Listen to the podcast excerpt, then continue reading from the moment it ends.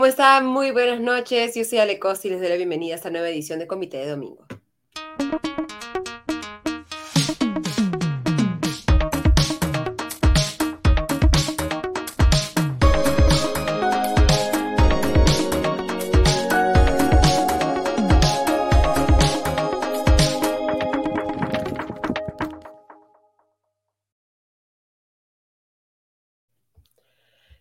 Estamos lamentablemente viviendo momentos bastante asiagos para el país, un cambio de gobierno tras un clarísimo golpe de Estado del ahora expresidente Pedro Castillo, protestas en varias zonas del país y hasta el momento un manejo, por lo menos decir ausente, del gobierno actual presidido por Dina Boluarte.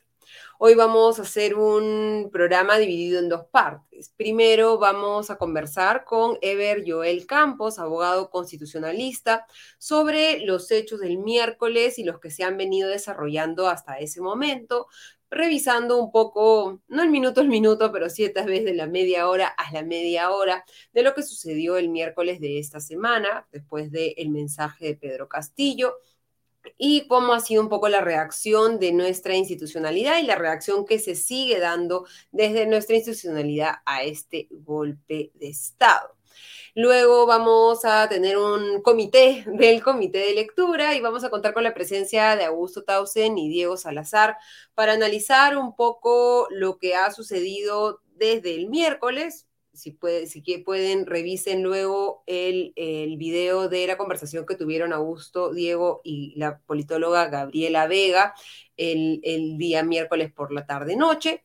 Pero vamos a hablar un poco también de lo que nos ha dejado el golpe de Estado de Pedro Castillo, las reacciones que se ven hasta ahora del nuevo Ejecutivo, las protestas que se ven especialmente en, en la región Apurímac, que han dejado ya un saldo eh, mortal y eh, qué se puede hacer, qué soluciones, qué salidas se ven en el horizonte, en un contexto en el que todavía la sesión del Congreso sigue suspendida, sesión que ha sido convocada para debatir un oficio de la fiscal de la Nación.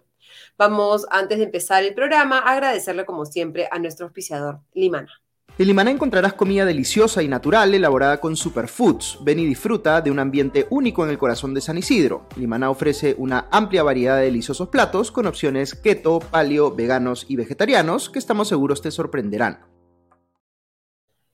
Empezamos entonces el programa dando la, la, bienvenida al abogado constitucionalista Ever Joel Campos, con que vamos a revisar un poco el intento de golpe de Pedro Castillo y cómo ha reaccionado nuestra institucionalidad. ¿Cómo estás, Ever? Muy buenas noches y bienvenido a Comité de Domingo.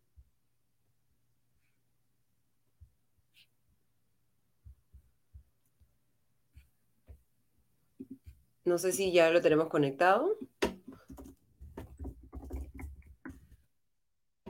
Esperamos un segundo. Entonces, vamos a hacer una pequeña revisión de lo que ha sucedido desde el miércoles hasta el momento eh, con este mensaje sorpresivo para todos, al parecer, porque desde la primera, ex primera ministra Betsy Chávez, el ex premier también Aníbal Torres y el resto de miembros del gabinete como Gustavo Bobbio que estaban presentes durante la lectura de este mensaje, ahora dicen que no tenían ningún conocimiento del contenido del mismo. Hasta el momento no tenemos claridad respecto a cómo, quién y cuándo escribió este mensaje leído en un papel por, en varios papeles por el expresidente Pedro Castillo mensaje en el que hizo un anuncio de un cierre temporal del Congreso, el inicio de un gobierno de excepción con la eh, reorganización de todo el sistema de justicia, el Ministerio Público, el Poder Judicial, el Tribunal Constitucional, la Junta Nacional de Justicia, etcétera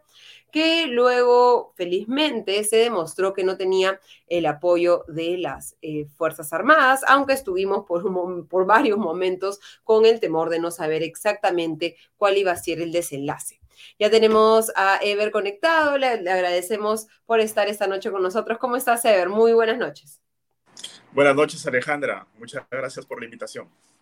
A algunos les puede parecer un poco fuerte la palabra golpe de Estado para referirnos a lo que hizo Pedro Castillo el miércoles. De acuerdo con nuestro orden constitucional, este discurso, cierre del Congreso y un gobierno de excepción con reforma de organismos que además son constitucionalmente autónomos, es decir, no es que esté reorganizando el Ministerio de Trabajo, que depende del Ejecutivo, sino del Tribunal Constitucional, que es un organismo constitucionalmente autónomo. ¿Cómo, digamos, cómo explicamos a alguien que le parece un poco fuerte nuevamente utilizar la palabra o la frase golpe de Estado? Yo creo que hay que decirlo de manera clara y contundente.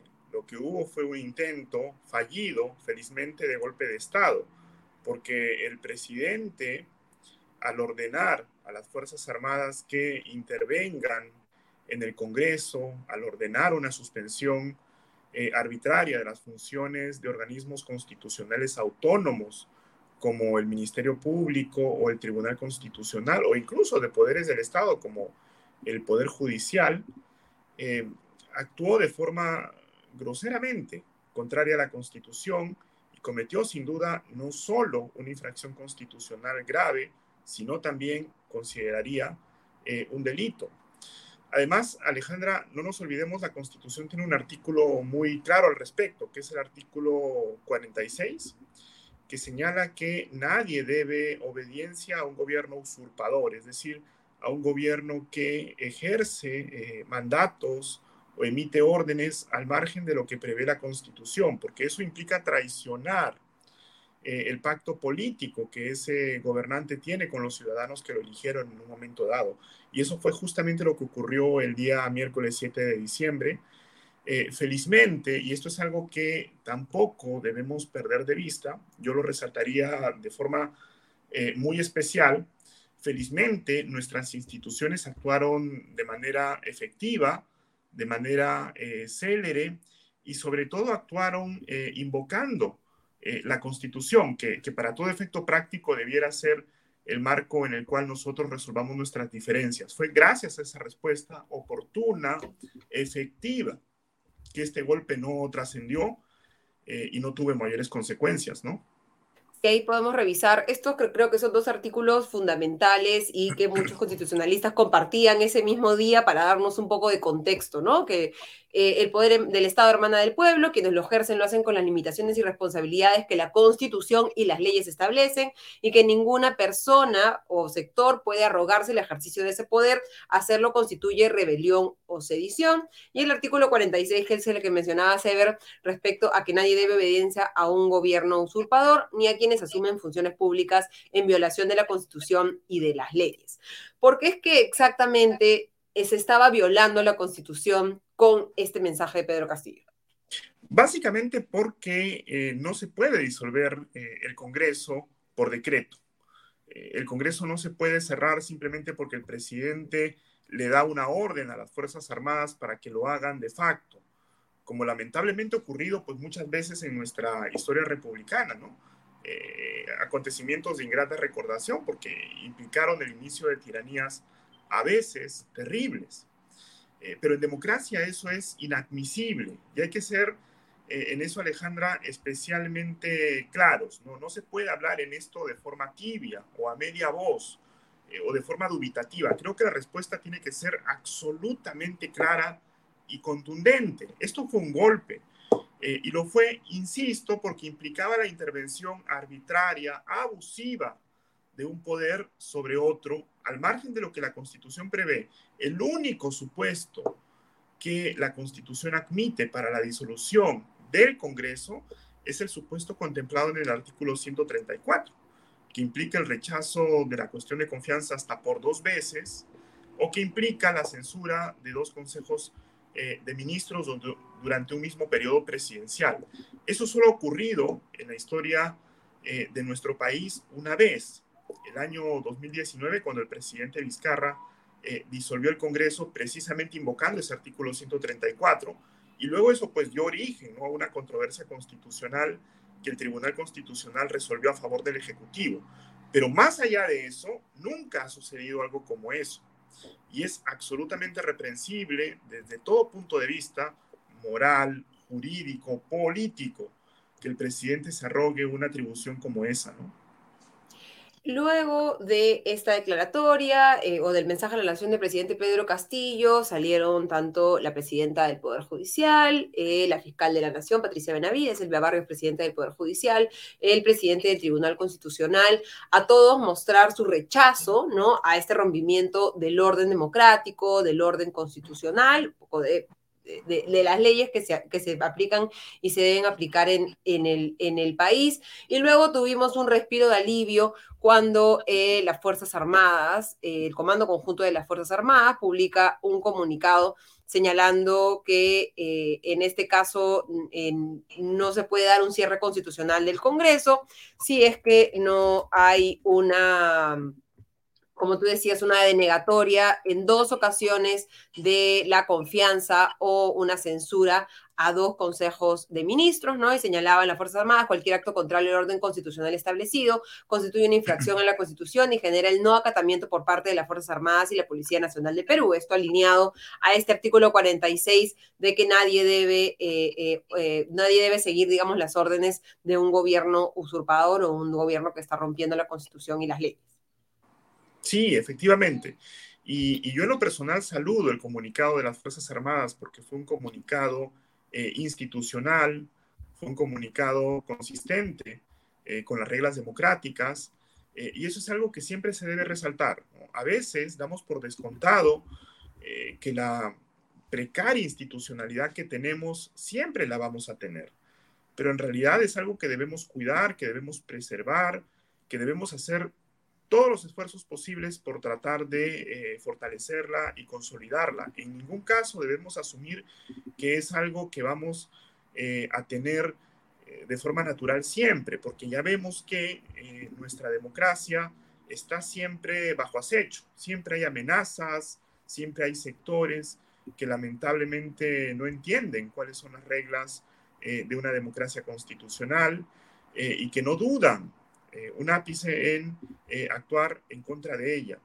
yo creo que es importante eh, resaltar este tipo de mensajes, resaltar la importancia, digamos, de hacerle frente a ese tipo de ataques y sobre todo de hacerlo a la luz de lo que prevé la Constitución y sus principios más fundamentales, porque eso finalmente es lo único que nos va a garantizar vivir en una comunidad libre, en donde se respeten nuestros derechos y sobre todo en donde se respete un valor primordial, Alejandra, que a veces perdemos de vista, que en una democracia es el pueblo el que gobierna.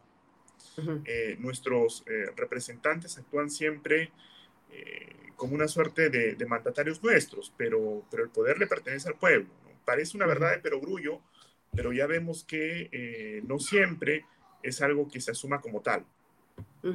Y siguiendo un poco esta revisión de los momentos, ¿no? De, del miércoles, se adelanta, recordemos que para ese día estaba convocada a las 3 de la tarde la sesión en la que el Congreso, el Pleno del Congreso iba a evaluar esa tercera moción de vacancia eh, presentada por la oposición, que estaba concentrada en las acusaciones de corrupción contra el presidente Pedro Castillo y los indicios que hasta el momento ha encontrado la investigación de la Fiscalía y las declaraciones públicas de cercanos ex colaboradores del presidente Pedro Castillo, que incluso ese mismo día, en la mañana, en la Comisión de Fiscalización, Salatiel Marrufo, ex jefe del Gabinete de Asesores del Ministerio de Vivienda, había declarado ante esta comisión que él personalmente le había entregado dinero al expresidente Pedro Castillo el Congreso decide adelantar esta sesión y luego aprueba con 101 votos una resolución que en primera instancia declara la permanente incapacidad moral del presidente de la República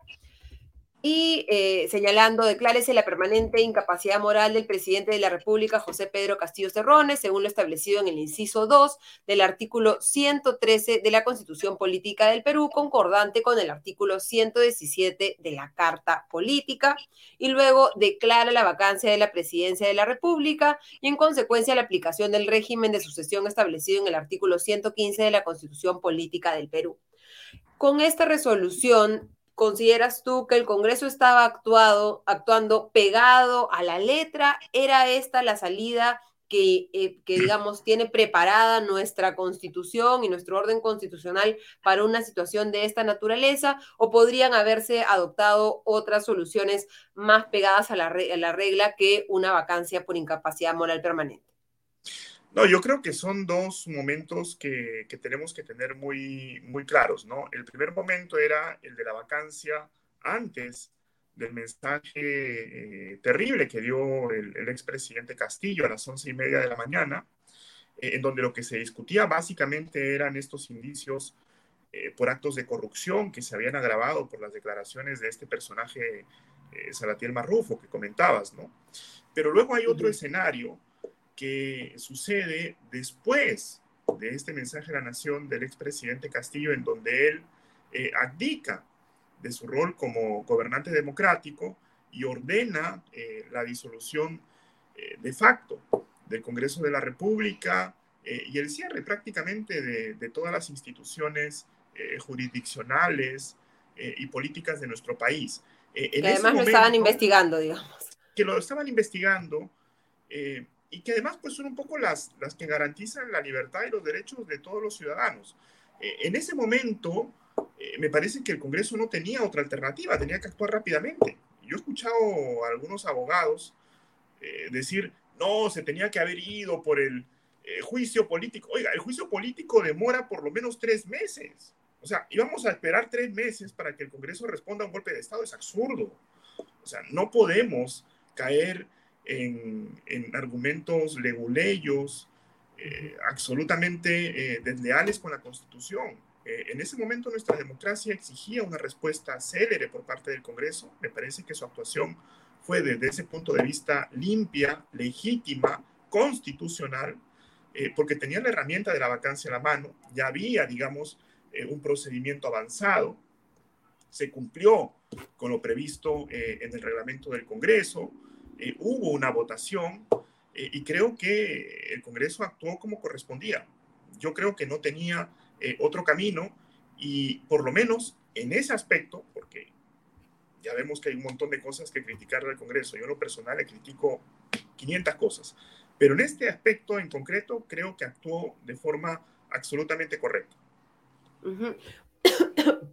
Perdón, muchos están criticando, por ejemplo, tenemos algunos comentarios que critican que se haya, quien haya asumido el cargo sea la vicepresidenta Dina Boluarte. A falta, digamos, de hacer una pregunta completamente obvia, dado que recordemos la función de un vicepresidente que es elegido como parte de una plancha presidencial con el presidente, es precisamente asumir el cargo de presidente de la República cuando éste está impedido, se declara la vacancia, etcétera. ¿No es, sí. ¿Había alguna otra opción por parte del Parlamento, digamos? No, no había, pues el artículo 115 es muy claro, ¿no? El artículo 115 de la Constitución es el que establece la sucesión presidencial. Cuando el presidente es destituido, cuando es vacado del cargo, quien lo sucede es eh, su vicepresidente. En este caso, la, la señora Dina Boluarte. No había eh, ninguna otra alternativa desde el punto de vista eh, constitucional, es lo que correspondía. Si es que por alguna razón extraordinaria, que no sucedió, la eh, presidenta Boluarte no podía asumir ese encargo, entonces quien tendría que haberlo hecho es el presidente del Congreso, el señor eh, Williams. Pero básicamente con el encargo de convocar a elecciones en el lapso más breve, porque así lo establece también la Constitución. Pero digamos, quien asumió el cargo fue la eh, presidenta Boluarte, ¿no? Eh, era lo que correspondía. Ya si queremos entrar a la discusión acerca de eh, lo conveniente es convocar elecciones anticipadas, eh, si lo conveniente es eh, ir adelante con un escenario de transición. Bueno, esa es una discusión ya de tipo política, pero en uh -huh. términos estrictamente constitucionales no había otro camino salvo la sucesión de la vicepresidenta Boluarte. Uh -huh. Y bueno, ese mismo día, alrededor de la 1 de la tarde, el, el expresidente Pedro Castillo es detenido por su propia escolta, ¿no? Por una orden del alto mando de la Policía Nacional, en un contexto en el que se considera que él está actuando en flagrancia en la presunta comisión del delito de rebelión. ¿no? Este criterio ha sido confirmado por el juez supremo peruano Juan Carlos Checli, que ha ordenado siete días de detención preliminar contra el expresidente Pedro Castillo.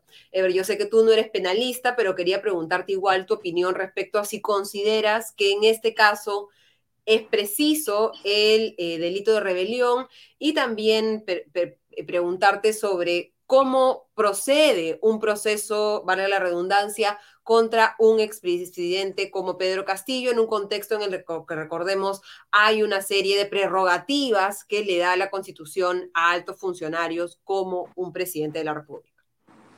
Sí, bueno, yo quisiera entrar al tema de fondo, ¿no? porque la discusión penal puede ser compleja.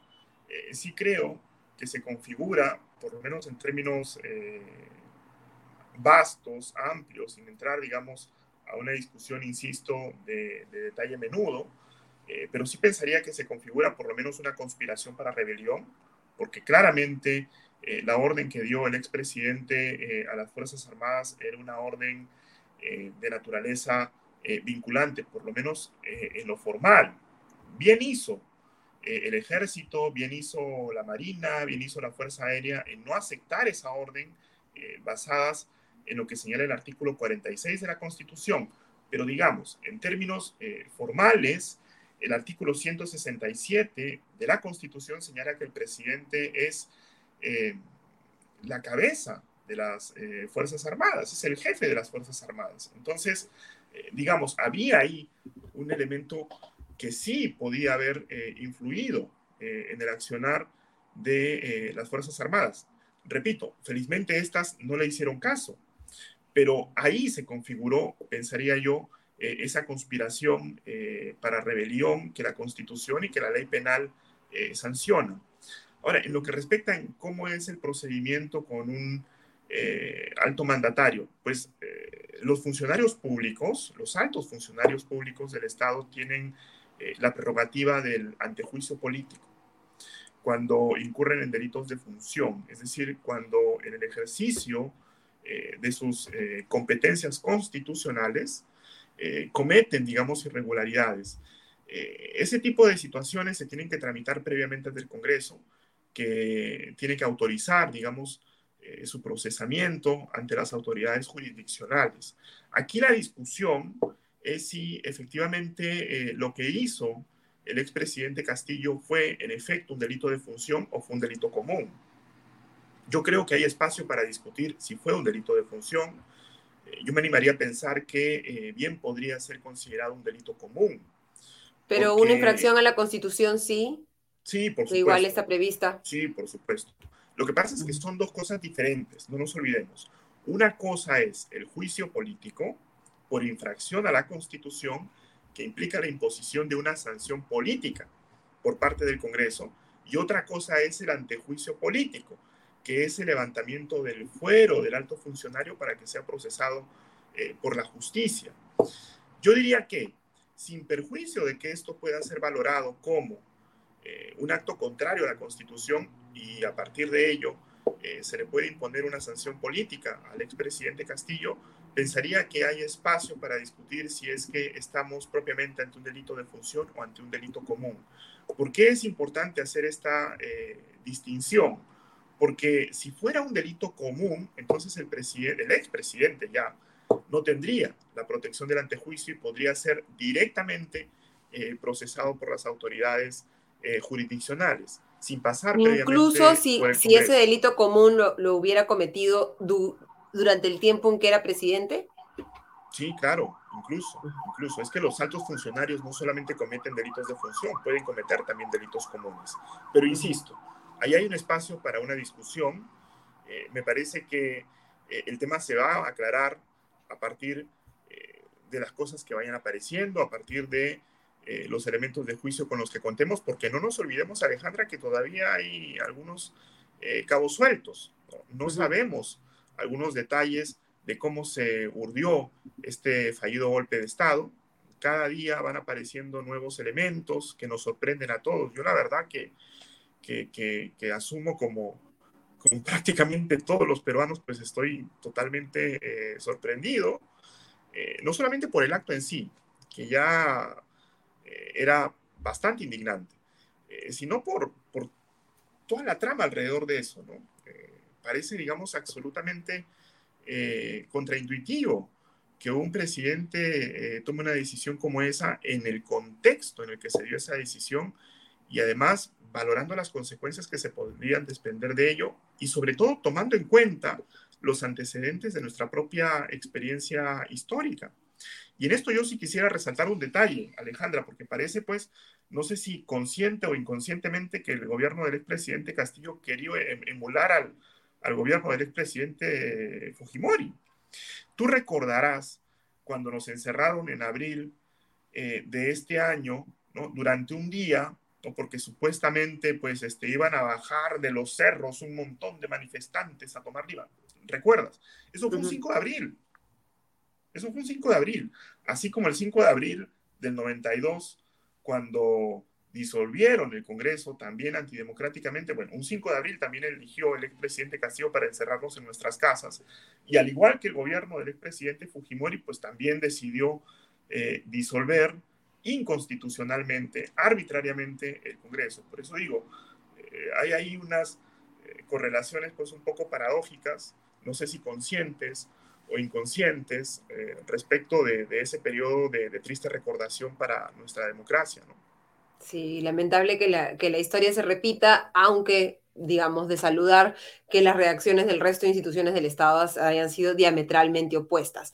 Antes de, terminar, Ever, quería preguntarte sobre qué puede hacer el Congreso, ¿no? Actualmente está en una sesión suspendida, ¿no? En que ha habido hasta golpes entre congresistas, porque lo que se está debatiendo es precisamente la aceleración, al parecer, dentro del Pleno de un levantamiento, como se dice, de la inmunidad del presidente, ¿no? De, levantar, de quitarle, digamos, estos, estas protecciones que le da la Constitución durante cinco años posteriores a haber eh, dejado el cargo. ¿Crees que es constitucionalmente válido un retiro de la inmunidad así, eh, eh, digamos, este, express en el Pleno del Congreso? ¿Debería haber un proceso como el que pase, como ya hemos evaluado en otros momentos, su comisión de acusaciones constitucionales, comisión permanente, Pleno del Congreso, que digamos es la vía, entre comillas, regular, ¿no? Yo creo que hay un vacío eh, en el reglamento del Congreso, lamentablemente, porque el reglamento no se ha puesto en el escenario del delito en flagrancia, que es un poco lo que ha ocurrido acá, porque todos los peruanos pues hemos visto eh, el acto del expresidente Castillo, ¿no? El reglamento del Congreso no contempla eh, ese supuesto y naturalmente pues alguien podría decir desde una visión eh, formalista que al no estar contemplado en el reglamento entonces no corresponde, digamos, un levantamiento célere de esa inmunidad o protección en el evento también de que se asuma que nos encontramos ante eh, presuntos delitos de función. Pero al mismo tiempo, pues hay lecturas eh, como la de eh, el profesor Roberto Pereira, ahora lo leí hace un momento en sus redes sociales, que señalan que puede haber espacio para una interpretación del reglamento y de la constitución que permitan, digamos, un levantamiento más célere en función precisamente de las eh, urgencias que un proceso de estas características demanda, ¿no? Porque la consecuencia de que el Congreso no actúe rápidamente podría ser que eh, el expresidente Castillo, digamos, eh, libre esta detención preliminar y quede prácticamente exonerado de cualquier cargo en lo inmediato. cualquier cargo me refiero a cualquier tipo de apremio.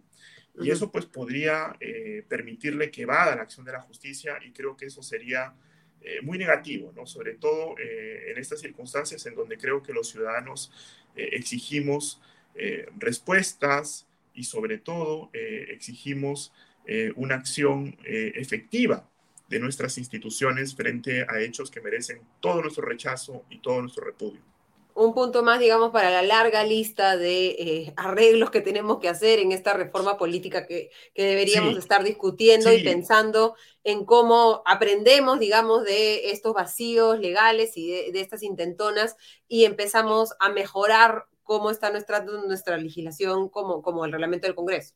Sí, tú, tú has dicho algo súper importante, Alejandra, que quiero rescatar. ¿no? Yo creo que ya va siendo hora de que repensemos nuestro diseño político decir, eh, nuestra constitución orgánica, que es la, parte de la constitución que se encarga de la distribución eh, y de la correlación eh, del poder dentro del Estado, tiene un diseño, a mi modo de ver, bastante, bastante deficiente.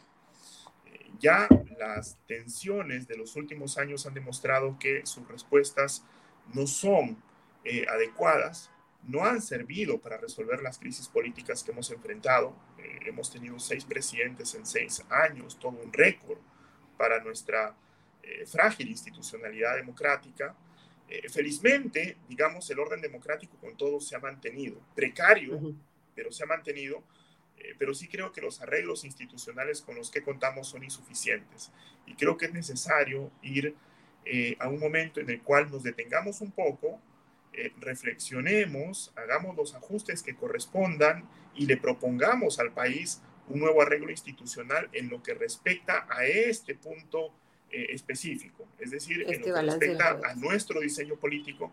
Y ahí yo me animaría a hacer una sugerencia muy rápidamente. Yo creo que este este espacio de reflexión debería darse eh, por fuera del Congreso. Es decir, debería pasar por el Congreso, porque naturalmente el Congreso es el espacio en donde se tendrían que aprobar estas reformas, pero creo que el espacio natural para que esto suceda eh, debería ser distinto al del Congreso. Se podría replicar la experiencia del año 2000, cuando se creó la famosa Comisión de Bases para la Reforma de la Constitución, que incluyó a expertos, académicos, eh, a líderes. Eh, yo creo que se podría hacer algo parecido, una comisión amplia en donde estén eh, congresistas, en donde estén expertos, en donde estén representantes de las organizaciones de la sociedad civil, en donde estén representantes de los partidos políticos, una comisión amplia, plural, participativa, pero que tenga como único encargo repensar las cuatro o cinco reformas imprescindibles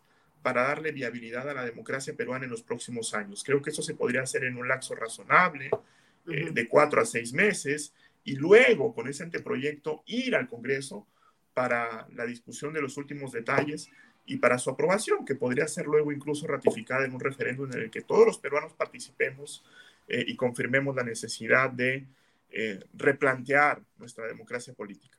Exacto. Y muy rápidamente, Ever, te pido, antes de cerrar, hay dos pedidos grandes de, en, las protestas, etcétera, ¿no? Se pide el cierre del Congreso y se pide el adelanto de elecciones. ¿Qué se necesita para que la actual, eh, la actual presidenta Dina Boluarte pueda implementar cualquiera de estos dos caminos o cómo es que se implementan cualquiera de estos dos caminos de manera, digamos, constitucional? Yo creo que es importante eh, decirle eh, al país una cosa, que esto no depende de la, de la presidenta Boluarte, es decir, el adelanto eh, de las elecciones no es algo que sea una competencia de la vicepresidenta para, o de la presidenta ahora. Eh, eso pasa por una reforma de la Constitución, que es una competencia exclusiva y excluyente del Congreso.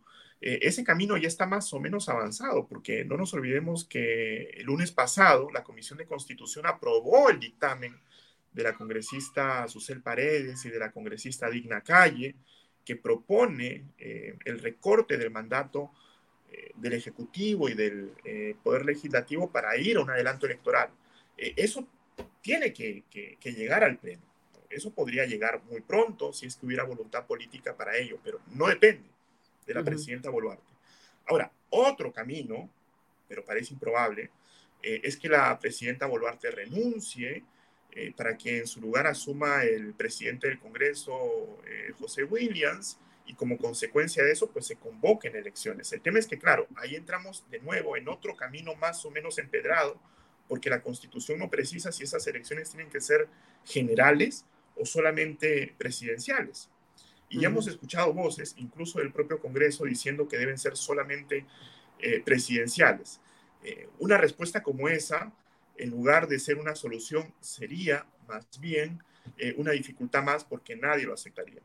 Entonces, yo diría, eh, si queremos pensar en un adelanto electoral, eh, tenemos que lograr dos cosas fundamentales, imprescindibles. Primero, ser conscientes de que un adelanto electoral con las mismas reglas políticas, electorales, probablemente nos van a llevar al mismo camino en el que estamos ahora mismo.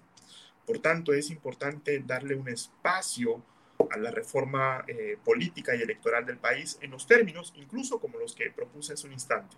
Exacto. un diálogo, digamos, abierto. Eh, y lo segundo es que para eso se necesita eh, consenso político, Alejandro.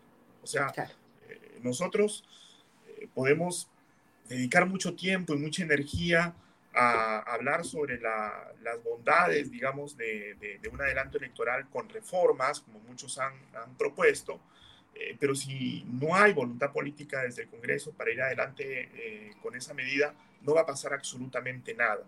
Entonces, es importante que todos, que todos eh, reflexionemos un poco, que todos entremos en un escenario, digamos, de escucha mutua. Yo creo que hemos venido de unos meses en donde hemos tenido un enfrentamiento eh, permanente, donde no nos hemos escuchado, donde todos los días lo que hemos eh, visto han sido ataques de uno y otro lado, justificado injustificadamente, no viene al caso eh, entrar a eso, pero enfrentamiento al fin. Creo que debemos entrar en un momento distinto de escucha mutua, de tolerancia, de respeto, porque lo que está en juego es muy grande, Alejandra. Lo que está en juego es el futuro de nuestra democracia y por consiguiente eh, el futuro y la viabilidad de nuestro país. Y creo que ese objetivo debe convocarnos a todos, al margen de nuestras posiciones políticas o ideológicas, para eh, poner eh, nuestro mayor aporte en lograr los objetivos que el país requiere. ¿no? Sí, te agradecemos muchísimo, Ever, por habernos acompañado esta noche en Comité de Domingo. Muchísimas gracias. No, gracias a ustedes, Alejandra, como siempre un gusto. Siempre.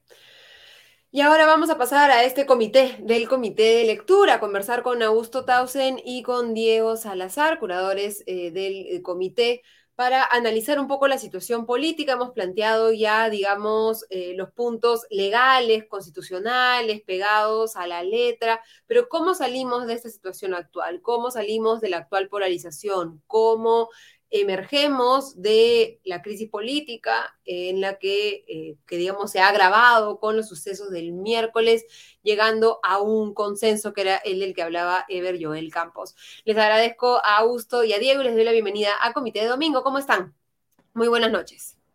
Hola Ale, ¿cómo vas? Hola, ¿cómo están? Buenas noches. Bueno, creo que preocupada como todos, ¿no? Eh, viendo las imágenes que vienen desde Apurímac, Huancabamba, Andahuaylas y otras zonas del país en el que hay, dependiendo, digamos, de qué región estamos conversando y de qué parte del país, un mayor o un menor número de personas exigiendo, también dependiendo de qué zona del país miramos, desde la liberación de Pedro Castillo, una nueva constitución, el cierre del Congreso, adelanto de elecciones generales, etcétera. Eh, eh, feliz Navidad, Diego. Desde ya este, veo tu, fondo este, bastante eh, navideño. Estamos con el set. Estamos con el set navideño. ¿cómo, ¿Cómo enfrentamos esta situación, Augusto? ¿Qué nos ha llevado a este momento? ¿Ves ahorita eh, el, premier eh, Pedro Angulo ha salido hace unos, unos minutos en varios medios de comunicación anunciando que a las nueve de la noche iniciaba una eh, sesión del Consejo de Ministros?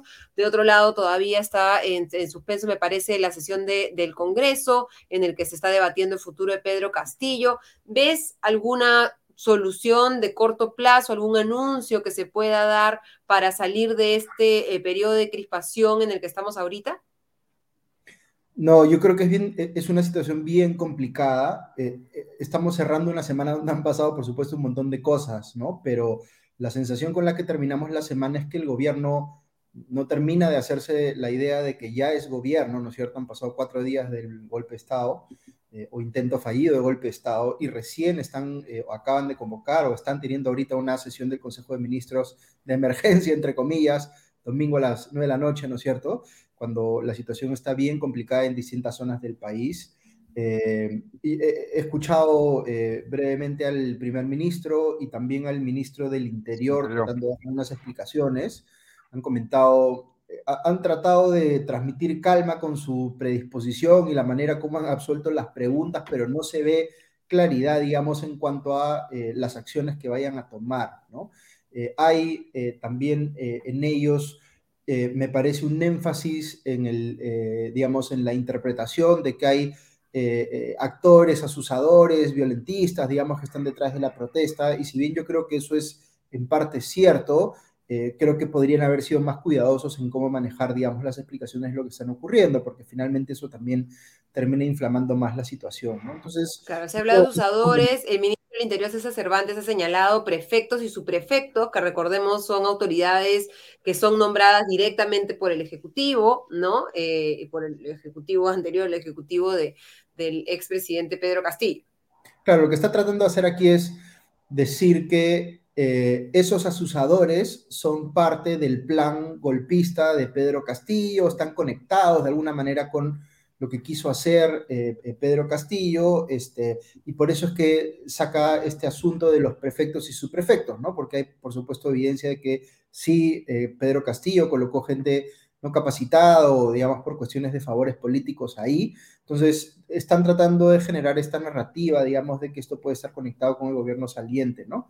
Este, eh, pero, digamos, más allá de las explicaciones políticas que le quieran dar y si tienen o no evidencia para sustentarlo, igual no se aprecia, digamos, una respuesta política pública o, gubernamental sensata frente a lo que está pasando.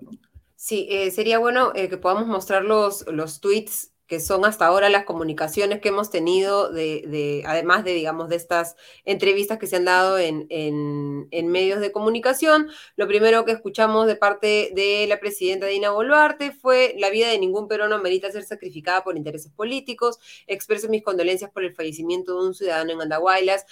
reitero mi invocación al diálogo y a deponer la violencia.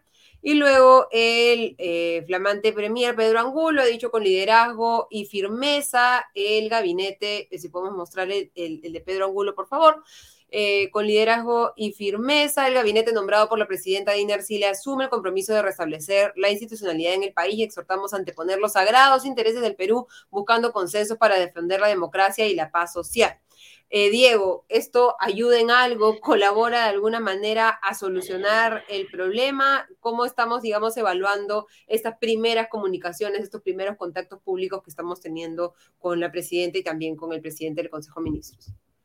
Sí, ¿qué tal? Buenas noches, ¿cómo están todos? Eh, coincido con Augusto, he estado viendo las declaraciones, el premier Angulo ha estado primero en Frecuencia Latina, luego en Cuarto Poder y luego en RPP, supongo que ha, ha seguido presentándose en medios hasta las nueve, que eran la hora del, Consejo de Ministros este, de Urgencia, creo que es como lo llamó.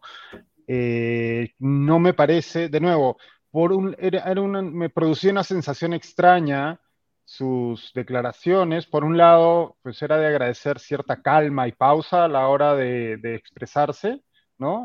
Este, creo que veníamos de estar acostumbrados a, ministros o premieres que siempre a la defensiva y atacando y gritando, eh, pero por el otro lado dejaba de, eh, se echaba en falta cierta sensación de urgencia, ¿no? Parecía que, bueno, sí, a las nueve vamos a tener un consejo, sí, bueno, pero está ardiendo Andahuaylas desde, desde, sí, y desde mediodía por lo menos, ¿no? Tenemos eh, un aeropuerto tomado.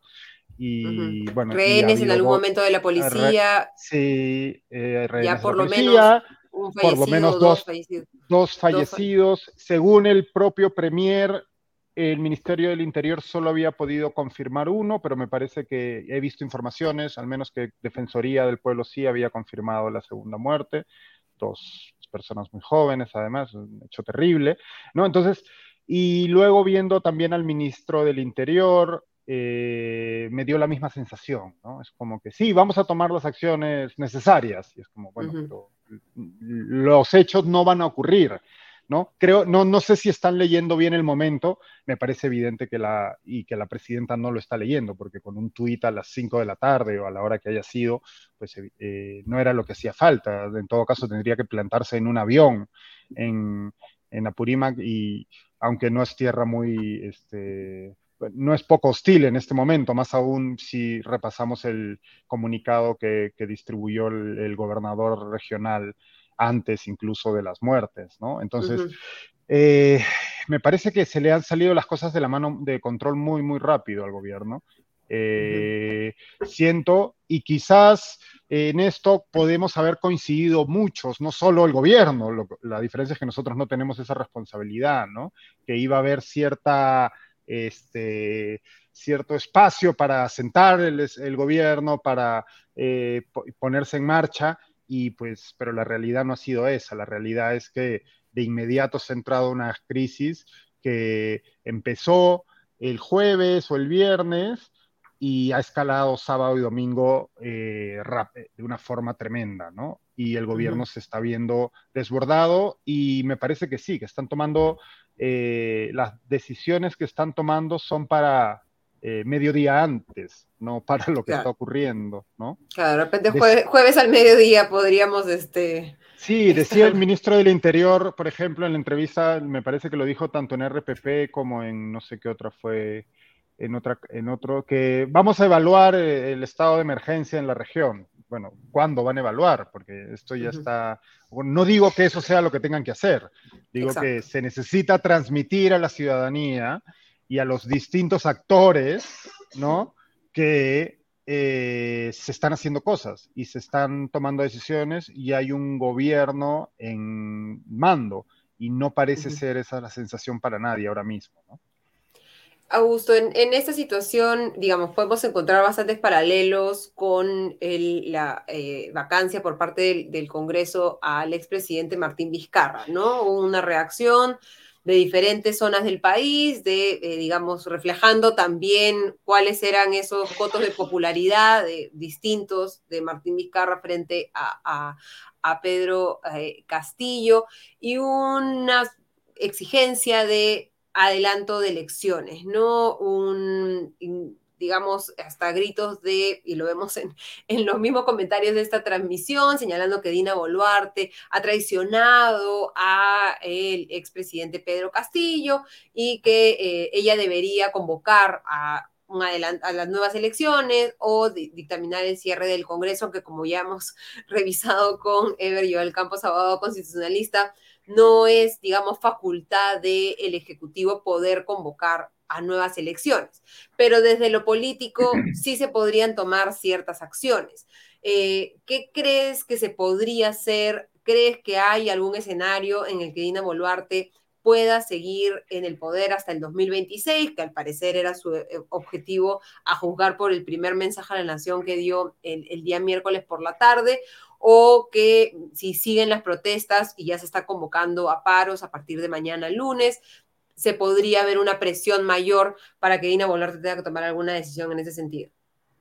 Sí, yo, yo veía un, eh, un tuit hace, no me acuerdo de quién, me gustaría citarlo apropiadamente, pero alguien decía algo así como que eh, lo que estamos viendo es la, inmadurez o el infantilismo, digamos, de los actores políticos que tenemos en el país y es, bien acertado, me parece. O sea, em, eh, empezando por la, eh, la, foto que se toman los congresistas post votación de la vacancia, ¿no es cierto?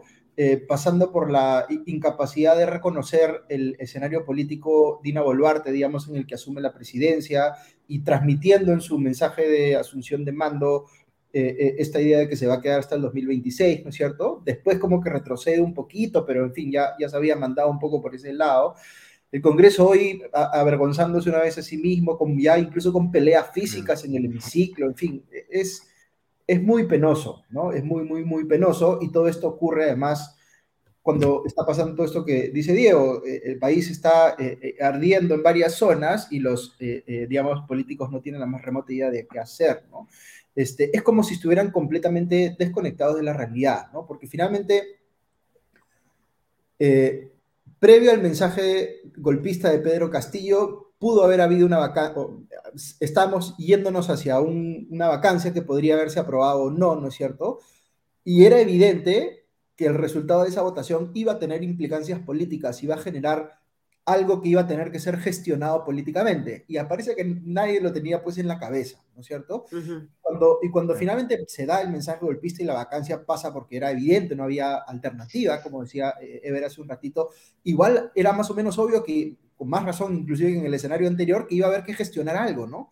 Y, nadie está, o no parece que nadie ha estado pensando pues este, eh, activamente en eso, ¿no? Y, y más bien creo que por un lado, mucha gente sintió alivio por la caída de la presidencia de Pedro Castillo y pensaron vamos a tener una suerte de fuego de varias semanas o lo que fuera, o de tranquilidad, ¿no es cierto? Este, y, por otro lado, Dina Boluarte dijo, bueno, ya estoy yo, este, hago un par de discursos eh, conciliadores, este, saco un par de tweets conciliadores y la cosa se soluciona. Hablo de gabinete de ancha base y ya está, resuelto. Y, ahí se ve pues lo, lo, poco, digamos, este, conscientes que son los políticos del medio en el que se mueve, ¿no? porque no son políticos. Y creo que aquí también, conectando con una eh, columna bien interesante que escribía Rodrigo Barnechea esta mañana, me parece, en el comercio, que decía, de tanto escoger outsiders, nos hemos quedado sin políticos profesionales, ¿no? Este, y es, es parte, digamos, del problema que tenemos. De tanto elegir outsiders, nos hemos quedado out.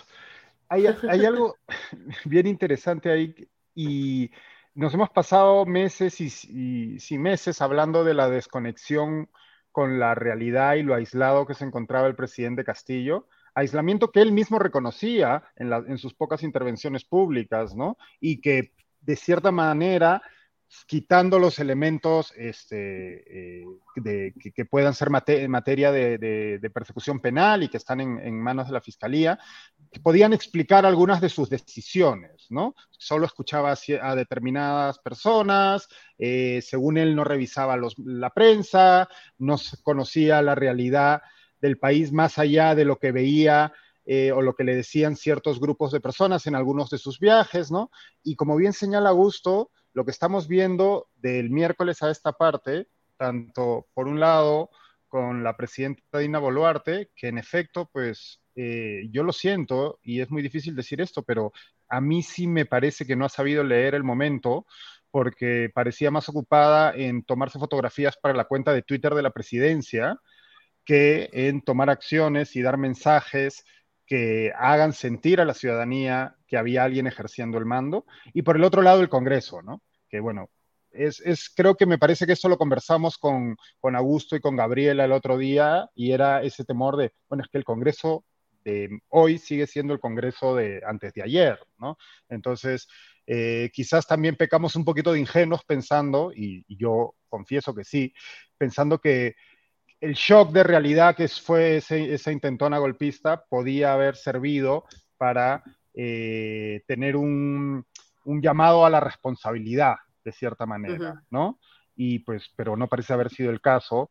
Eh, y, en, y el shock de realidad ha continuado y ha crecido al punto que hoy tenemos estas protestas que han escalado de, en las últimas 48 horas de, de, forma tremenda, ¿no? Y los políticos siguen, nuestros políticos siguen a, lo suyo, ¿no? Y siguen, escuchaba, sí, escuchaba ahora al señor Guido Bellido, quien se ha convertido en un congresista republicano defensor de Donald Trump. Es alucinante, ¿no? Negando, es como, como estos congresistas que negaron el 6 de enero eh, la toma del Capitolio, ¿no? Es, alucinante. Escuchaba a, a, Mávila Huertas intentando entender qué es lo que decía este hombre, ¿no?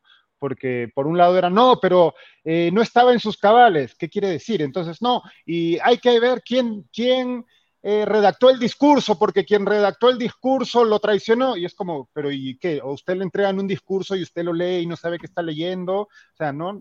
Y, era como cada, a cada nueva pregunta o cada nueva retrueca, ¿no? Se sacaba un conejo nuevo de la chistera, pues, básicamente para eh, quitar cualquier tipo de responsabilidad a un señor que dio un golpe de Estado en televisión ante 33 millones de peruanos, ¿no? Es una locura.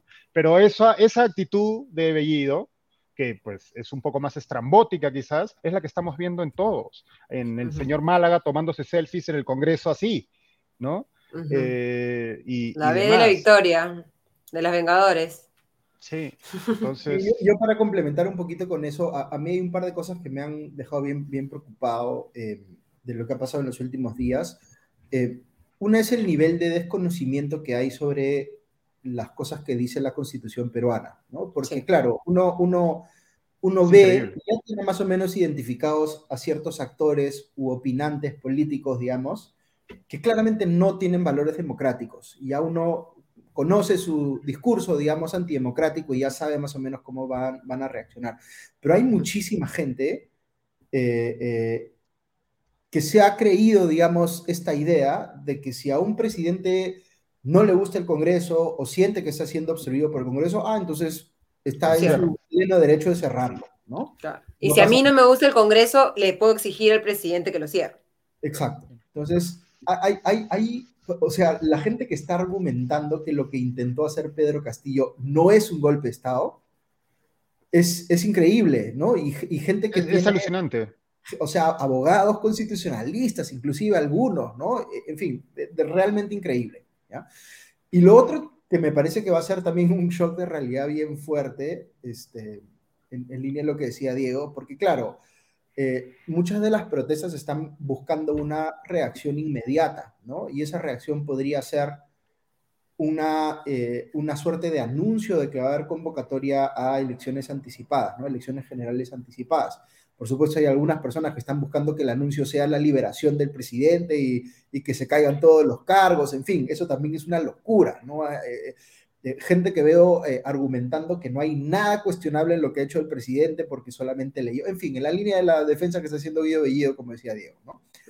pero, pero digamos que sí hubiese disposición política para ir por el camino de anunciar elecciones anticipadas, por un lado, como decía eh, Ever eh, apropiadamente hace unos minutos, eso no lo puede anunciar Dina Boluarte porque no le corresponde, eso le corresponde al Congreso. Y el Congreso tampoco lo puede anunciar de la noche a la mañana, porque tiene que haber algún proceso político para tomar esa decisión. Es decir, se tienen que hacer votaciones, se tiene que poner el tema en agenda. Y Ever mismo también eh, mencionaba que ya está puesto en agenda, porque hay proyectos de ley que están discutidos a nivel de comisión que, ya están aprobados y que podrían entrar al Pleno si es que el Congreso tuviera, digamos, la voluntad política de debatirlos. Ahí pongo, una, ahí pongo una nota, el, Congreso ha anunciado... El tiempo real, el tiempo real, Diego. Para, la agenda, para la agenda del Pleno del día miércoles, la discusión sobre la propuesta de adelanto a elecciones. Está bueno, pero digamos que incluso en el escenario de que haya la voluntad política... Para eso no va a ocurrir mañana. Eso no va a ocurrir, por lo menos, yo creo que el cálculo más realista es año y medio. Claro, son dos legislativas. Año y medio. Porque recordemos que es una reforma constitucional, ¿no? Y entonces o requiere dos votaciones con 87 votos en dos legislaturas, que ya se acaba esta, tendrían que aprobarlo antes de que se acabe esta legislatura, y más o menos el primer día de la, de la primera del 2023, o convocar un referéndum que tomaría más tiempo incluso. Más el tiempo, prudencial de organizar unas elecciones. Para la convocatoria de las elecciones, que no, no puedes convocar al mes siguiente. Entonces, nuevamente, aquí también eh, estamos tan desconectados de, o tenemos tan poco conocimiento básico de estas cosas a nivel de ciudadanía en general, que mucha gente tiene la impresión de que mañana sale Dina Boluarte y dice elecciones el próximo mes. Eso es lo que mucha gente está pensando y eso no tiene ni pies ni cabeza, ¿no? Por eso ella, ella tendría que haber asumido muy claramente una eh, posición de el mío es un gobierno de transición. De transición, ¿no? Este, eh, eh, si, si, vamos a ver con la ciudadanía si esto, y con el Congreso si esto se hace o no se hace, pero es importante que la población tenga en cuenta que el momento más rápido en el que se podría hacer esto es este plazo, ¿no es cierto? para evitar que se generen esas expectativas que son completamente, eh, digamos, este, alejadas de la realidad, ¿no? Bueno, ahí volvemos a lo que señalabas hace un momento, ¿no? Y es esta, nos hemos quedado sin políticos de carrera y solo tenemos políticos que medran en el oportunismo diario y que son incapaces de hacer el más mínimo esfuerzo de pedagogía ciudadana, ¿no? Entonces tenemos a estos políticos y aquí estamos hablando de todos, porque esa es la narrativa que han estado vendiendo desde su lado, ¿no? Desde su trinchera, los 130 congresistas que tenemos, que esto se resolucionaba o bien cerrando el Congreso o bien vacando al presidente y ya está, sin entender, sin explicar los plazos, sin explicar cuáles son los problemas, sin explicar la necesidad de una reforma, etcétera, etcétera, etcétera, ¿no? Y ahora cuando todo ha estallado, básicamente porque un señor se volvió loco una mañana y decidió que podía dar un golpe de Estado solo desde su, desde su escritorio, con una cámara enfrente, ¿no?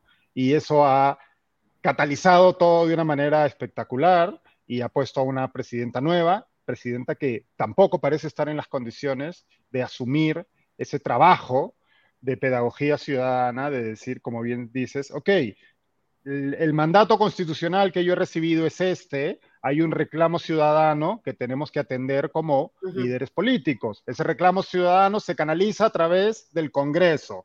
El Ejecutivo y el Congreso trabajarán para darle salida en consulta con la voluntad popular.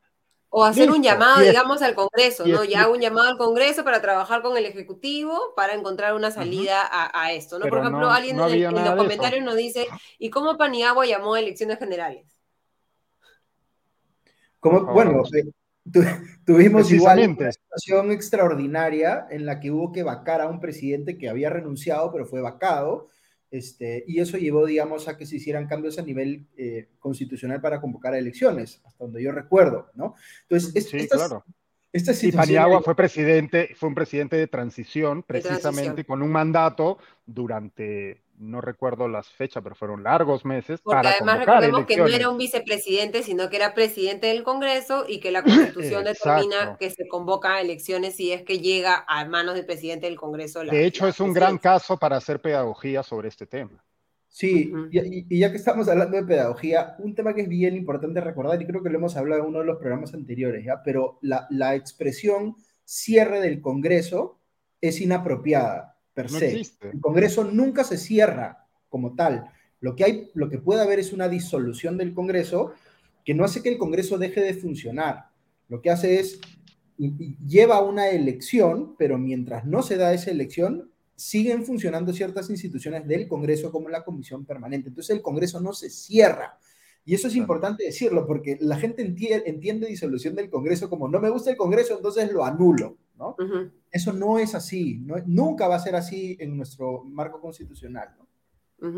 Una de las sorpresas de, de, los últimos días, ¿no? En este contexto en el que, digamos, en el, como House of Cards, en el juego de cartas, ¿no? Que se dejan algunos espacios vacíos, algunos pensaban que podía ser en, el río revuelto ganancia y pescadores y que uno de esos pescadores que iba a pescar en este río revuelto era eh, Antaurumala. Eh, lo que hemos visto es más bien eh, una reacción que no sé si le contribuye a, su campaña y a sus objetivos políticos o más bien la desfavorece. No sé qué piensas, Diego. bueno, sí, como todos vi el, la declaración primero en, la Plaza San Martín y luego la, entrevista que dio, aludiendo de, manera incorrecta además a, Bambi. porque a la mamá de Bambi, no murió en un incendio. No, hubo ningún incendio, que estaba confundido eh, Antauro, parece que no llevó ese curso en prisión. Eh, Solo vio a Hello Kitty, no Bambi. Sí, no, llegaron a Bambi. Expliquemos, la, mención a Bambi porque de repente la gente que nos está escuchando. Ah, perdón, perdón, perdón, perdón. Sí, todos no están tan locos como nosotros para estar pendientes de estas cosas. Bueno, no, el, el Antauro Humala dio una entrevista luego de que lo abucharan en la Plaza San Martín porque llamó a la calma, hay que ser, ¿no? No, no, recuerdo la expresión y, y, reconoció la presidencia de Dina Boluarte. Y reconoció la presidencia de Dina Boluarte, dijo que hay que llamar a la calma, que no hay que estar, ¿no? Que no hay que no hay que apresurarse o algo así. Y luego se sentado ya, entrevistado por, por alguien, ¿no? Él dijo, no, pues, ¿qué quieren que haga yo? O sea, este, hay que reconocer la realidad, las cosas son como son. Esto es como la mamá de Bambi. La mamá de Bambi se murió en un incendio, pues, ¿qué se va a hacer? Muy triste, es injusto, pero se murió. Y ya, ¿no? Entonces eso ha sido, se ha convertido en un meme y además quienes somos este, aficionados a la cultura popular sabemos pues, que la mamá de Bambi no murió en ningún incendio.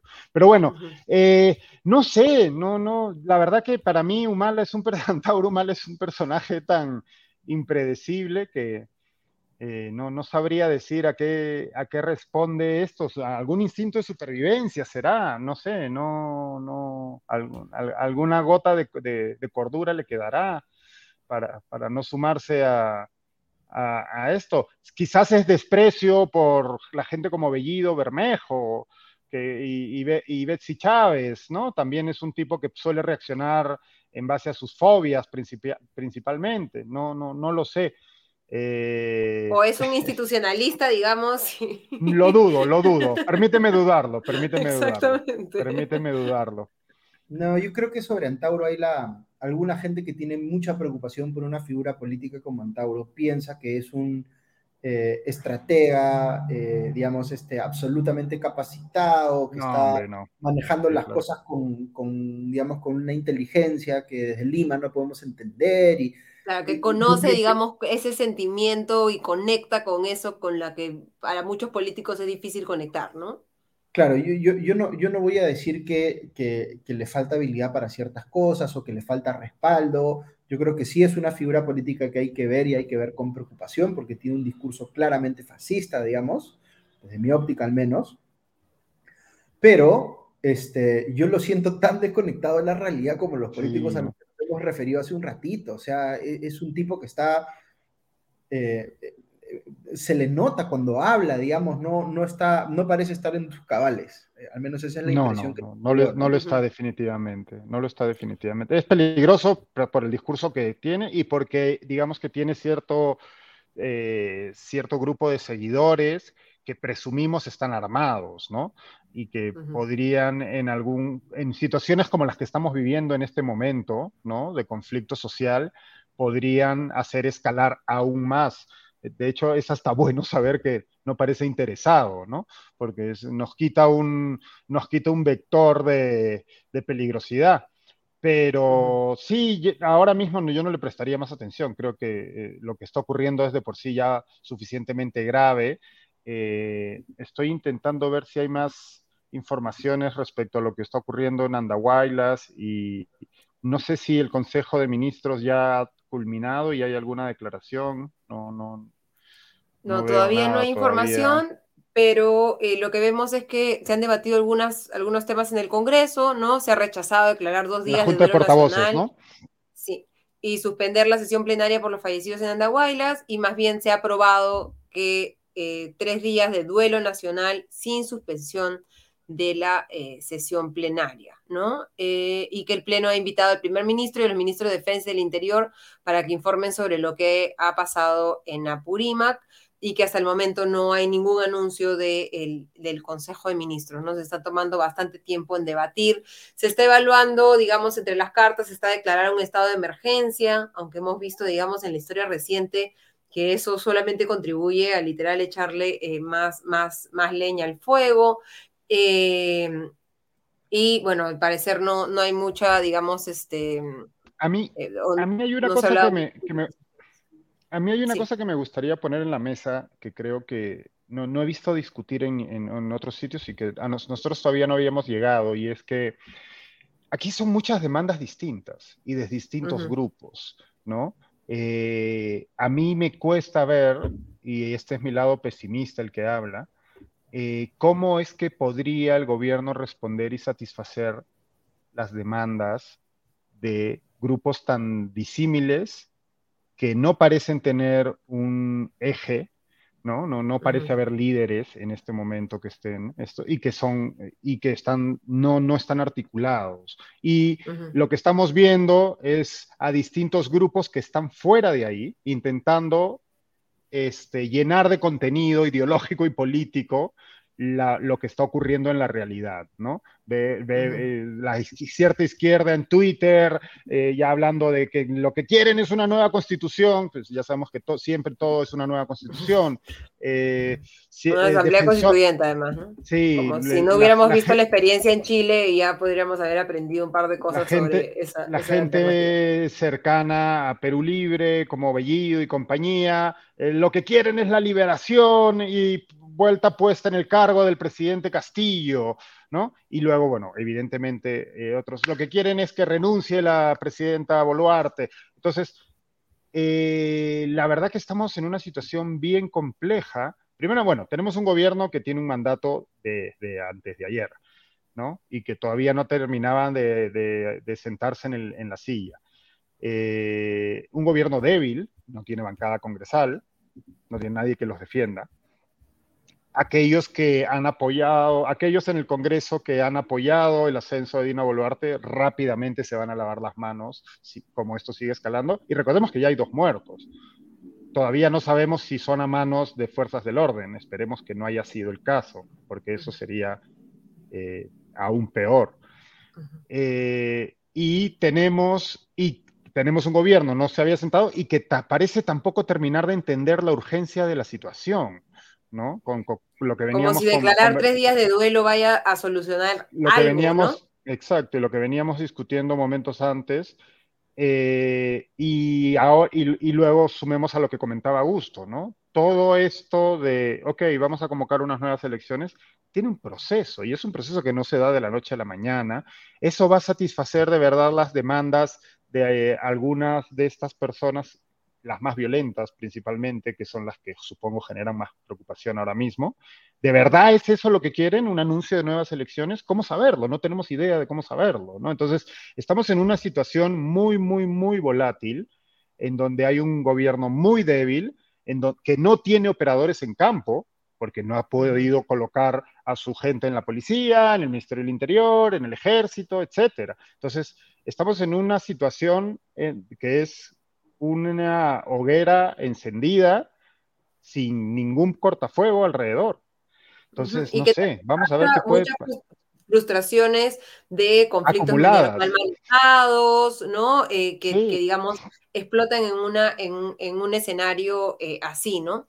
Un poco lo que esperábamos de, eh, digamos, una de, lo que de, los mensajes que ha mandado la presidenta Dina Boluarte, ¿no? Además de estos tweets, es la elección de su gabinete, ¿no? Tenemos un gabinete que en algunos casos tiene eh, técnicos, por ejemplo, en el Ministerio de Economía se ha puesto al viceministro eh, saliente, ¿no? Que había estado eh, siendo viceministro de Economía hasta el momento y se ha convertido en, ministro de Economía, otros técnicos en otros, en otros espacios y un presidente del Consejo de Ministros, Pedro Angulo, que por lo menos tiene varios eh, eh, procesos en, su contra y que no sabemos y que no tiene mucha experiencia política, ¿no? Veía que su cuenta de Twitter personal nunca ha tuiteado. Digamos, el país no es Twitter, evidentemente, pero es una plataforma importante para ver qué tan activo uno ha estado en, en discusiones políticas y que su nuevo Twitter de PCM se ha creado en diciembre del 2022. Sí, de repente lo, digamos, viendo ahí la foto, em, quizá el que tenga más peso político propio sea eh, Otaro, la que viene del gobierno de Humala, ¿no? Este, luego hay algunas otras personas en el gabinete que me parece que tienen trayectorias destacables, como eh, Albina Ruiz en el, Ministerio del Ambiente. ha sido em, viceministra anteriormente. Gente que ha, ha tenido cargos de rango eh, inferior en los ministerios y que ha subido, como Sandra Belaunde en Produce, este, digamos, es un, es un gabinete que claramente, visto desde la óptica, digamos, de Perú Libre o de las bancadas ex del oficialismo, va a sentirse como una suerte de eh, caviarización del gobierno o una suerte de entreguismo, digamos, a la derecha o algo por el estilo, ¿no? este, yo creo que por un lado hay, hay cierto alivio porque se percibe que hay gente más técnica en las posiciones, pero por otro lado se percibe también una eh, ausencia grande, digamos, de figuras políticas para manejar un, contexto que es políticamente complejo, ¿no? Nadie un gabinete de emergencia, este es un gabinete, digamos, del día a día, pero se necesita un gabinete de emergencia, ¿no? Es un gabinete de tiempos de paz, ¿no? cuando, menos un primer ministro, digamos, que esté preparado para esa tarea, ¿no? Cuando menos. No, no parece ser el caso, ¿no? Sí. Sí, es un eh, gabinete elegido para, es un gabinete elegido para, no sé, el inicio de un de un este, gobierno que ha ganado las elecciones con 60%, ¿no? Con 70% en segunda vuelta, ¿no? y que va a tener, digamos, al frente una bancada que les va a aprobar las medidas que quieran, que quieran imponer, que quieran, que quieran proponer, ¿no? O sea, por, por supuesto es de agradecer que haya técnicos eh, expertos en sus materias en las carteras respectivas, ¿no?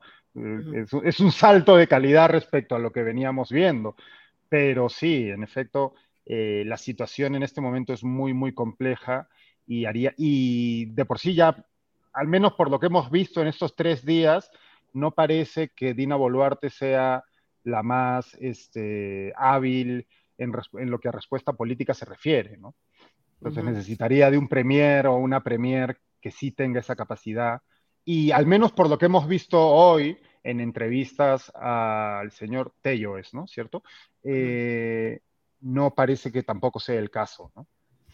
sí, y eso, y eso es bastante preocupante. Se está debatiendo en el Pleno del Congreso una moción de censura presentada por la ex ministra de Cultura Silvana Robles contra la mesa directiva. No se sabe, digamos, en qué va a terminar esta, esta moción de censura, si va a ser aprobado o no. ¿Crees tú que un cambio de, de, perdón, es la que, Silvana Robles es, la que está exponiendo la moción de censura en el Pleno, ahora está eh, Guido Bellido. ¿Crees que un cambio de la mesa directiva pueda generar alguna señal, digamos, de las que se necesitan en este momento para calmar las calles? ¿O, digamos, no va a tener ningún, ningún efecto? No. Para empezar, no se va a dar, ¿no? No creo que se vaya a dar. Pero... Y segundo, el 90% de la gente no sabe quién es el presidente del Congreso. ¿no? Y yo creo que tendría muy, muy poco efecto, ¿no? O sea, lo único que podría calmar las cosas es un anuncio como muy efectista de, ya nos pusimos de acuerdo para el adelanto de elecciones, pero eso, no, va a pasar. Sí, ese... ¿Quién sabe? No, y a ver, yo no veo a este Congreso eh, dando su brazo a torcer a ese respecto tan rápido tampoco, ¿no? me, cuesta, me cuesta mucho. Como viendo las fotos de celebración del miércoles, me cuesta mucho imaginar que estén dispuestos. El propio Bellido, ¿no? Que ahora parece que quiere incendiar la pradera, es, ¿de verdad vemos a Guido Bellido renunciando a su curul? No, no. Bueno. Se ha presentado además una, una, moción que busca derogar la resolución que declara la vacancia de Pedro Castillo. Claro, ahí están, ahí están sacando este, este argumento de que no le dieron los 45 minutos al presidente para que se defienda en el, en el Congreso en un proceso de vacancia normal.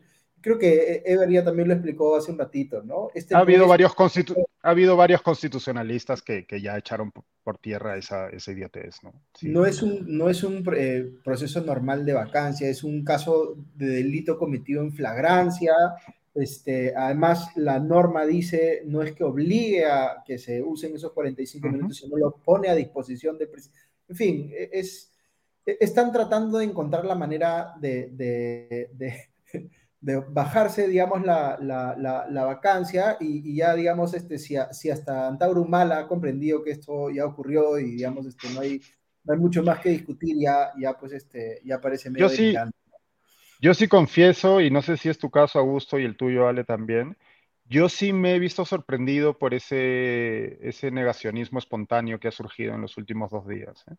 No, me parece, te juro que juraba, y pues, eh, eh, este, inocencia mía o exceso de optimismo, exceso de confianza en la, en la decencia de alguna gente, te juro que pensaba que ya, o sea, el tipo acaba de intentar dar un golpe de Estado en televisión. O sea, no hay nada que discutir, ¿no?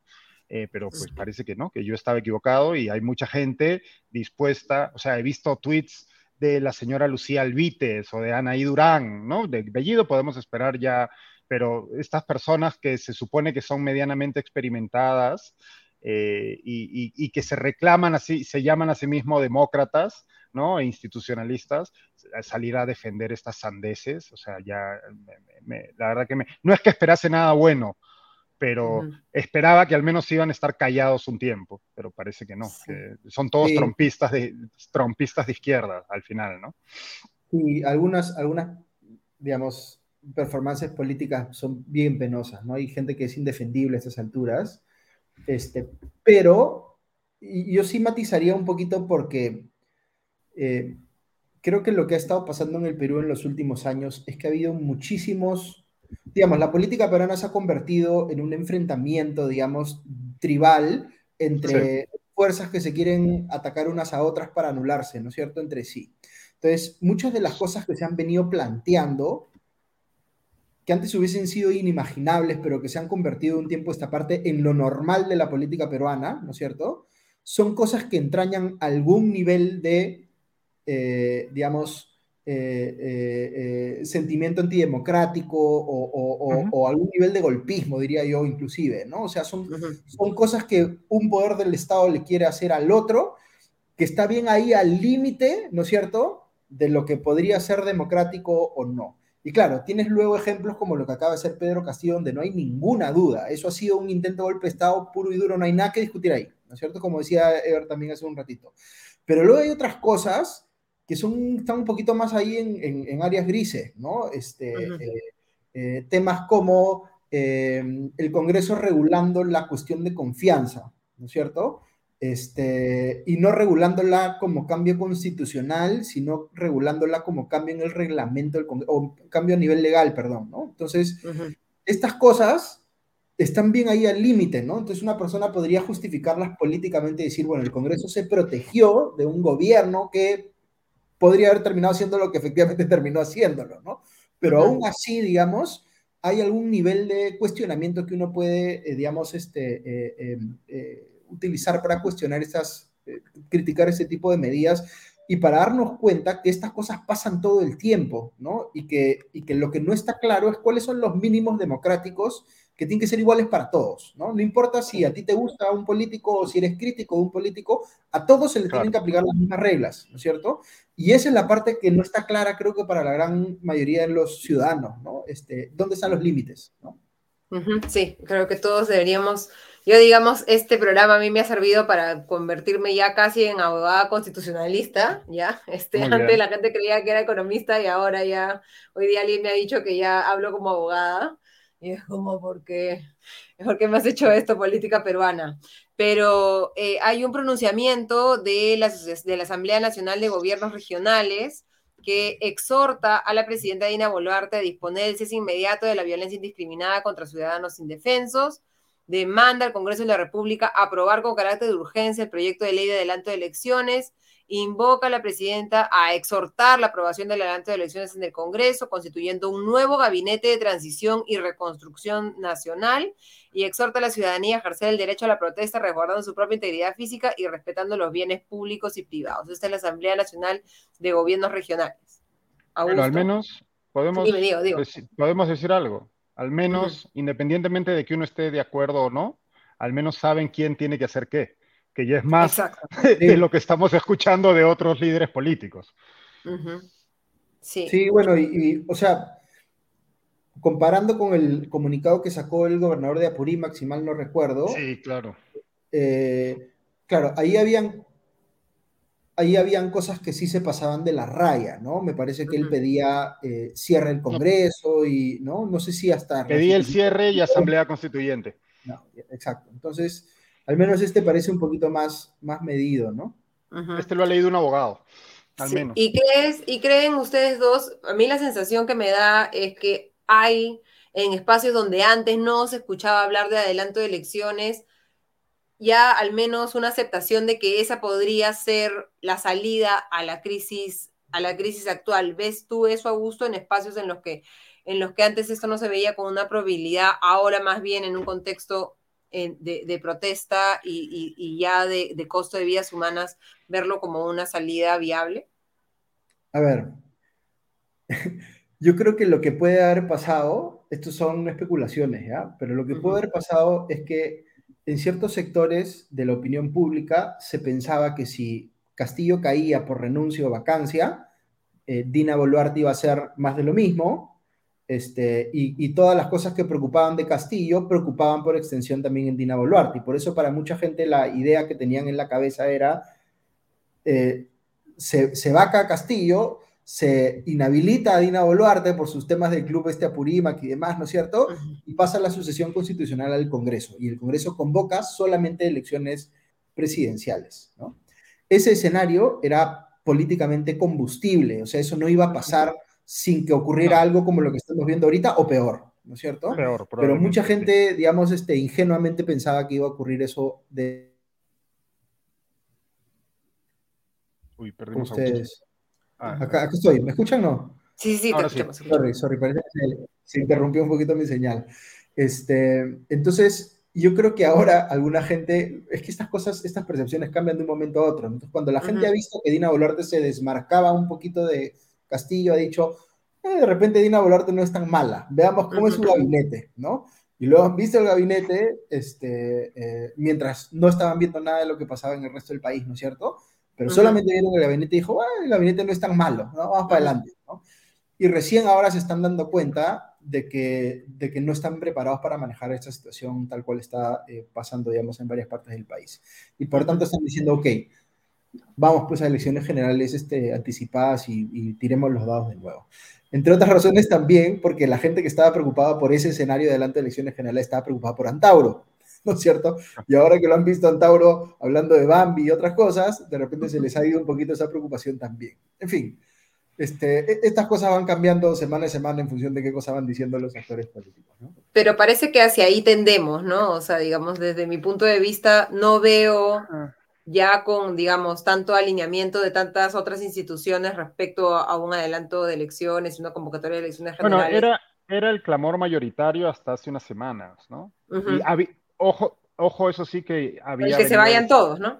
Sí, el que se vayan todos. Ah, eso sí, había venido descendiendo, ¿no? En, en, el último mes o en los últimos dos meses. Había ido cayendo, eh, ya no era, me parece que llegó a estar en un momento en 80% o algo así, y estaba en 60 y pico, ¿no? de, de, de, como solución preferida a la crisis.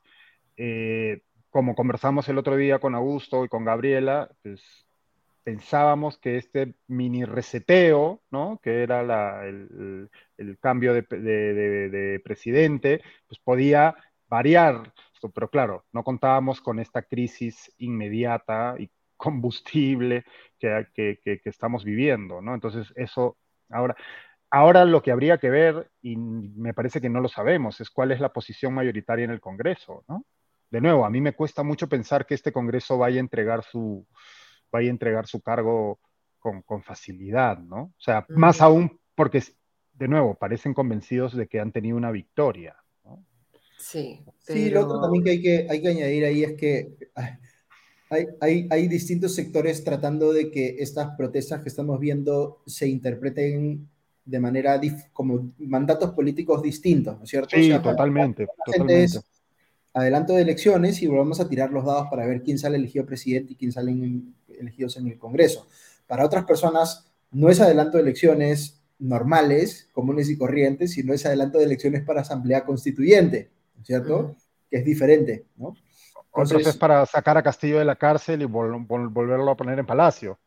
Sí, no, no, es, es, lo que decíamos antes, es, es, son, son demandas mm, muy mezcladas, ¿no? Esto no es una protesta vertical en donde hay un liderazgo claro y, una, y un pliego de reclamos, ¿no?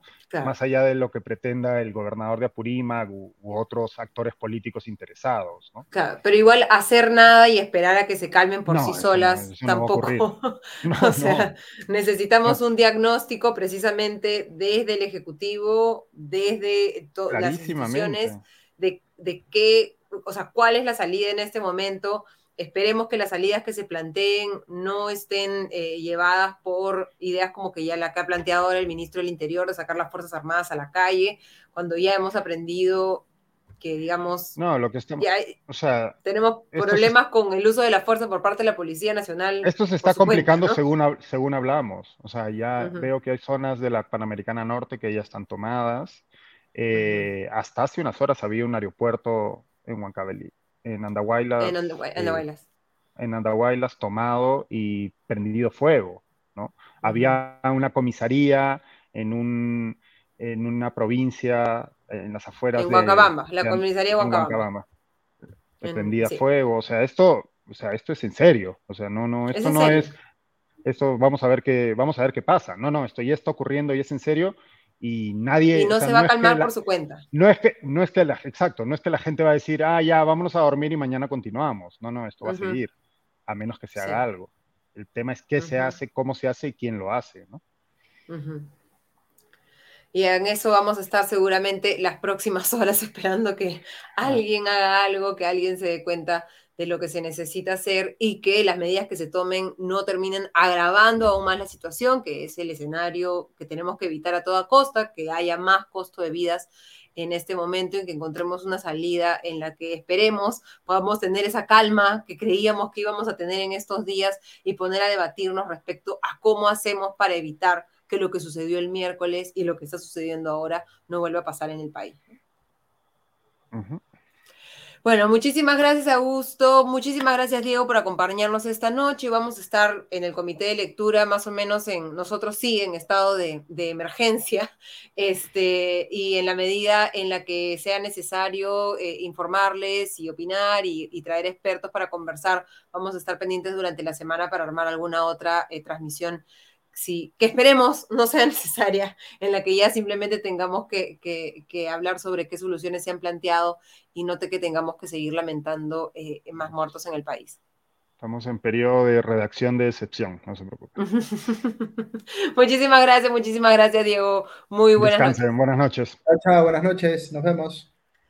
Llegamos al fin entonces de esta edición especial del Comité de, Comité de Domingo. Nos hemos pasado un poco del tiempo que normalmente eh, eh, eh, hacemos la transmisión, pero creo que esta situación que estamos viviendo en el país, la crispación que se está viendo en el país, eh, amerita que nos tomemos un tiempo para analizar con pausa, sin apasionamientos, mirando cuál es el, el, marco legal, pero también cuáles son las opciones desde las, las herramientas políticas para poder salir de este periodo de crispación en el país, encontrar una salida consensuada que permita no solo que planteemos una solución de corto plazo, sino que lleguemos a una solución que, como les decía, permita que esta crispación política, esta crisis tras crisis tras crisis que vivimos desde hace años ya se acabe y podamos encontrar una nueva forma de organizar la política en el país con eh, partidos políticos que al menos hayan leído la constitución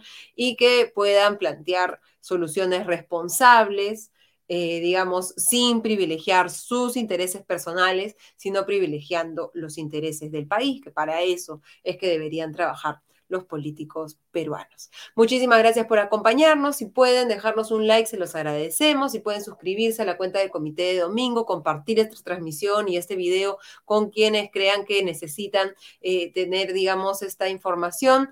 Yo les agradezco a todos los que han comentado. Estamos, hemos estado siguiendo sus comentarios y eh, sus, sus, sus eh, consultas y también sus updates, sus actualizaciones sobre las noticias. Solo quería antes de irme comentando comentarles que no se ha admitido a debate la moción de censura contra la mesa directiva del Congreso, 68 votos en contra y 43 votos a favor, así que esto no se va a debatir en el Parlamento, seguiremos atentos a qué sucede tanto desde el Ejecutivo como del Legislativo y se lo seguiremos informando a través del Comité de Lectura.